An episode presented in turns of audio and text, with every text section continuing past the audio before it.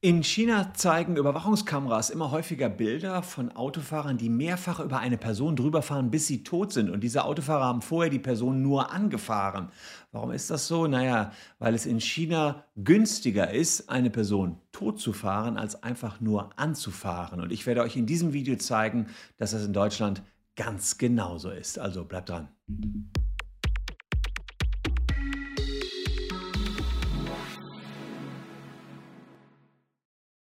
Hallo, ich bin Christian Solmecke, Rechtsanwalt und Partner der Kölner Medienrechtskanzlei Wildeborger und Solmecke und lasst gern ein Abonnement für diesen Kanal da, falls euch Rechtsthemen interessieren. Und wir sind auf dem Weg zu 700.000 Abos. Vielen Dank euch dafür schon mal an dieser Stelle. Es ist besser, jemanden zu überfahren und zu töten, als ihn anzufahren und zu verletzen. Das ist ein grausames Sprichwort, was sich in China in den letzten Jahren immer weiter bewahrheitet hat und ein Gewicht zugenommen hat. Es gab verschiedene Medienberichte über Chinesen, die Fußgänger, die sie angefahren haben, dann später bewusst übergefahren haben. Und die simple Rechnung dahinter, ein Leben kostet in China zwischen 30.000 und 50.000 Euro, wenn man jemanden aus Versehen totfährt. Beerdigungskosten sind das vor allen Dingen. So, hat man allerdings jetzt eine Berufsunfähigkeit, eine Behinderung, dann kostet das bis zu 400.000 Dollar, also bis zum Zehnfachen. Und das scheint der Grund zu sein, warum viele Chinesen sich überlegen, naja, dann ähm, fahre ich doch lieber nochmal drüber. Und es gab da auch die ersten konkreten Beispielsfälle, ähm, die einige Jahre her sind, aber tatsächlich ziemlich grausam. Und diese Fälle sind erst deswegen an die Öffentlichkeit gekommen, weil es immer mehr Verkehrsüberwachungskameras in China gibt. Da gab es ein Video, es zeigt einen weißen Passat, der im Rückwärtsgang eine alte Frau versehentlich anfährt. Er kriegt das mit, gibt Gas und fährt dann mit den Vorderreifen noch zweimal über die Frau rüber, bis die Frau tot ist. In anderen Fällen, äh, auch ganz, ganz schrecklich, in der Provinz Sichuan gab es einen zweijährigen Jungen, der ist von einem LKW angefahren worden. Der ist aber unverletzt geblieben, wollte seinen Regenschirm holen, der Kleine, und der LKW legt dann den Rückwärtsgang rein und fährt nochmal drüber.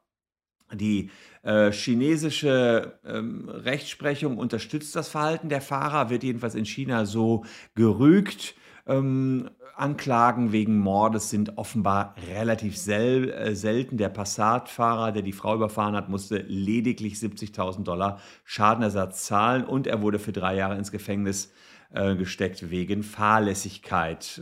Er hat damals angeben können, er glaubhaft offenbar angeben können, er dachte, es wäre nur ein Müllsack. Dann fragt man sich aber, warum fährt man öfter über einen Müllsack drüber? Schauen wir uns die Rechtslage in Deutschland an, die ehrlicherweise gar nicht so anders ist als in China. Ähm, bei, in, bei Deutschland, wenn es zu einem Verkehrsunfall mit Todesfolge kommt, dann werden verschiedene Schadenersatzansprüche geltend gemacht. So, ähm, der, das erste sind Schmerzensgeldansprüche. Klingt erstmal komisch.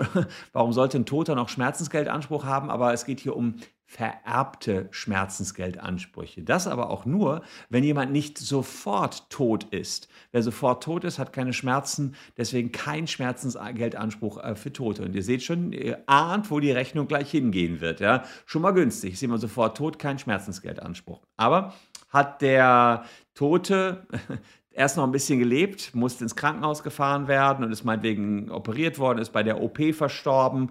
Dann bekommt er einen Schmerzensgeldanspruch, kann den, damit nichts mehr anfangen, aber dieser wird vererbt und geht an die Hinterbliebenen über.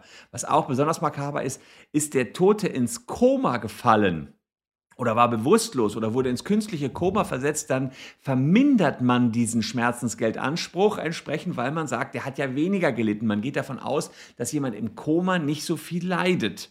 Und dann hat man eben entsprechend weniger. Ähm, und die, ähm, die Hinterbliebenen kriegen dann entsprechend das Geld. Dann gibt es Unterhaltsansprüche. Wenn man tödlich verunglückt, dann reißt das oftmals eine Lücke in die Familie und natürlich auch in den Geldbeutel. Die Unterhaltsansprüche, die der Tote gegenüber nahen Verwandten und Familienangehörigen hatten, die müssen weiter gezahlt werden. Auch da kann eine ganze Menge natürlich auf denjenigen, der jemanden totgefahren hat, hinzukommen. Schließlich auch noch die Beerdigungskosten sind zu übernehmen. Ähm, und da sieht es so aus, dass normalerweise ja die Verwandten erstmal die Beerdigung zahlen und die können sich das Geld dann vom Verursacher, vom Unfallverursacher zurückholen. Erstattungsfähig sind die Kosten für die Errichtung der Grabstätte, allerdings Recht muss äh, immer ordentlich sein. Nur eine Einzelgrabstätte, nicht ein Mehrpersonengrab, wenn nur eine Person verstorben ist. Die Erstbepflanzung des Grabes, die Einäscherung für die Todesanzeige, Danksagungen ähm, für die Beerdigung selbst, inklusive Bewirtung der Trauergäste, Blumenschmuck und Gottesdienst. Und äh, naja, der Erhalt äh, der Grabstätte ist nicht erstattungsfähig. Also auch da wiederum, ja, erstmalig muss was gezahlt werden für die Abwicklung der Beerdigung, aber nachher eben nicht mehr.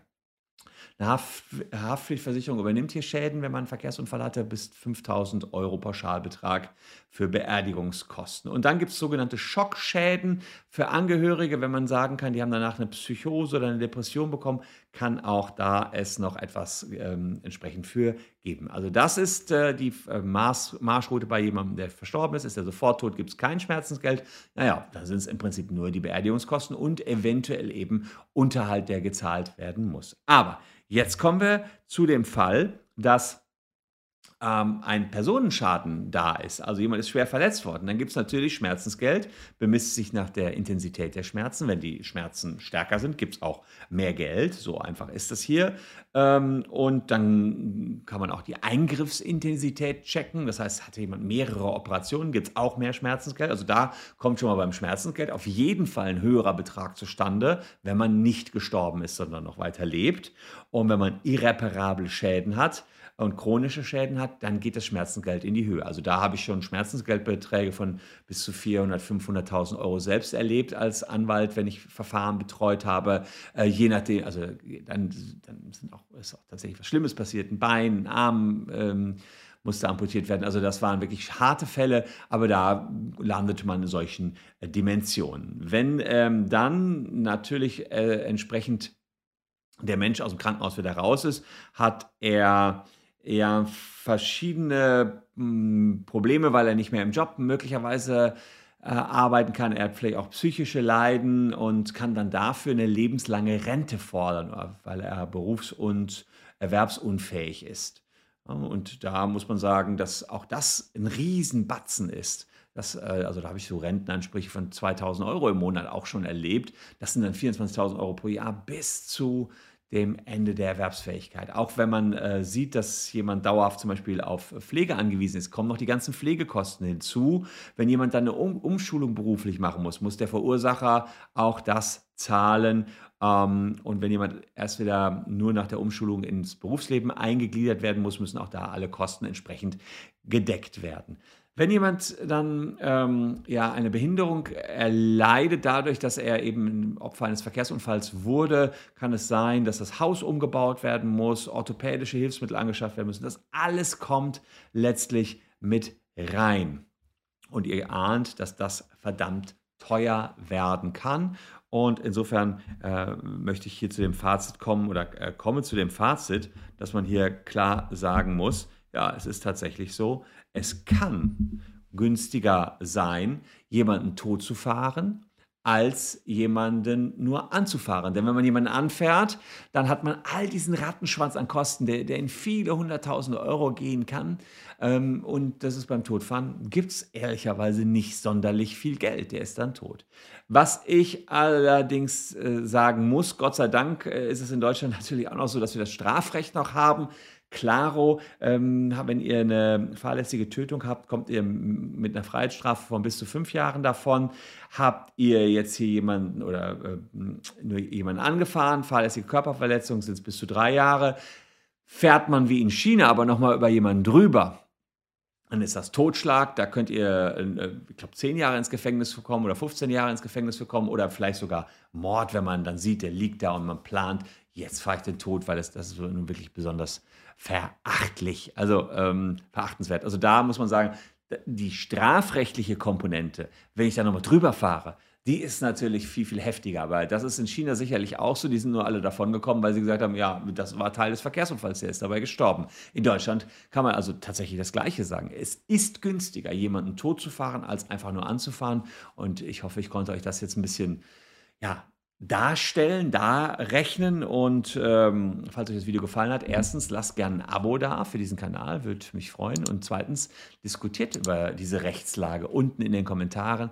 Würde mich mal interessieren, was ihr davon haltet. Ähm, kann das wirklich wahr sein ähm, oder und ist das schlüssig? Oder findet ihr, dass die Hinterbliebenen mehr Geld bekommen müssten, wenn jemand auch verstorben ist? Ich bin auf äh, eure Kommentare gespannt, äh, habe hier noch zwei Videos für euch im Angebot. Würde mich freuen, wenn ihr noch ein bisschen dabei bleibt. Wir sehen uns ansonsten morgen an gleicher Stelle schon wieder. Danke fürs Zuschauen, tschüss und bis dahin, bleibt gesund.